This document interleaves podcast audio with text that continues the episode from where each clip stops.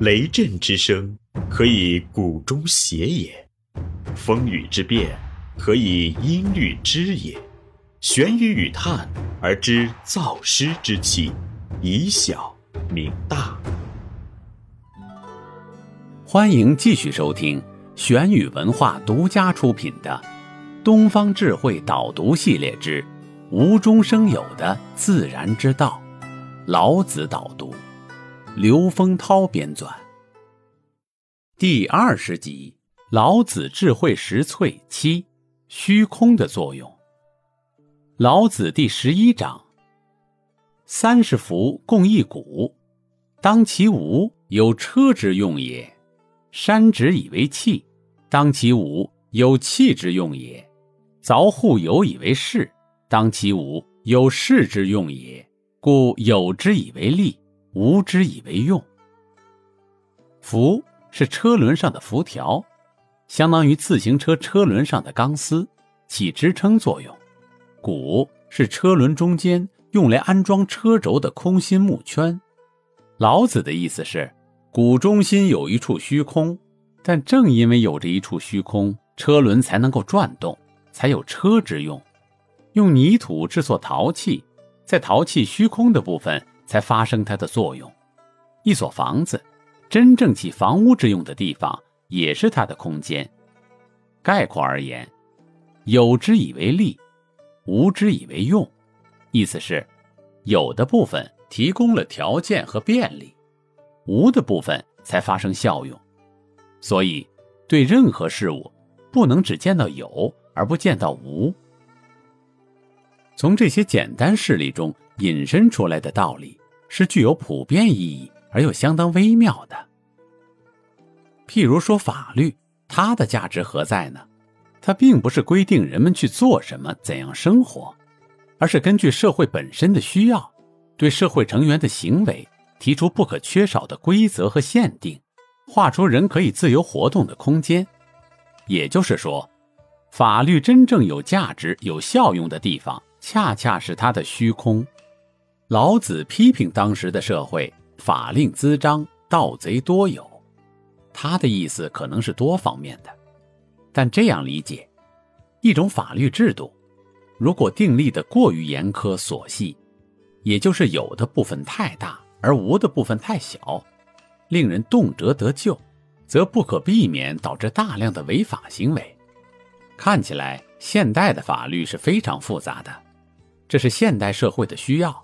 但是归根结底，凡是比较合理的法律，不管何等复杂，其最终目的。仍是为了更好的保障人在法律所构成的虚空中的活动，就像打球规则的订立，不是为了教球员怎样去打球，而是为了让他们在规则所允许的范围内自由发挥。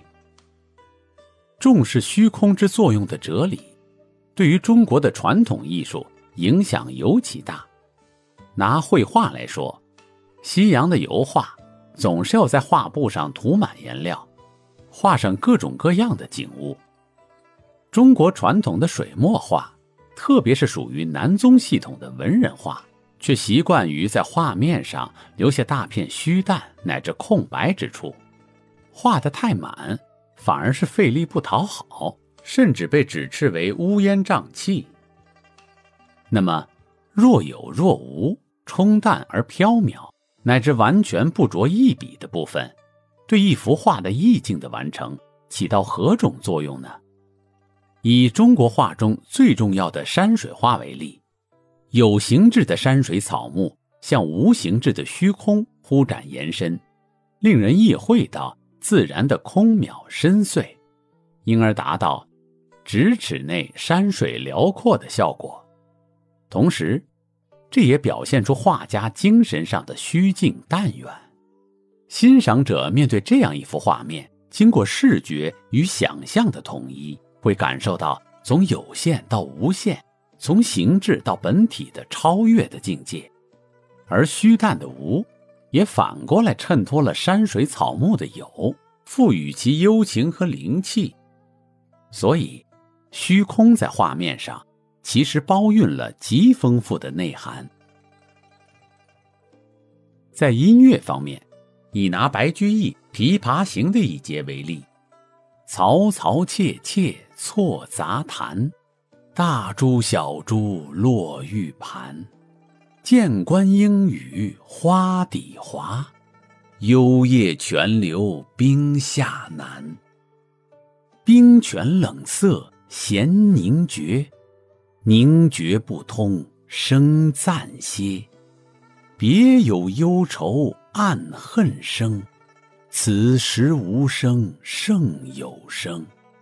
如果说乐为心声，诗中那位琵琶女心理活动最微妙、最复杂的一刻，恰恰是用无声来表现的。有声的表现力总是有限的。无声的表现力，在有声的衬托、配合、提示下，却是无限的。白居易注意到这种特殊的音乐表现，写下了这一节千古传颂的诗章。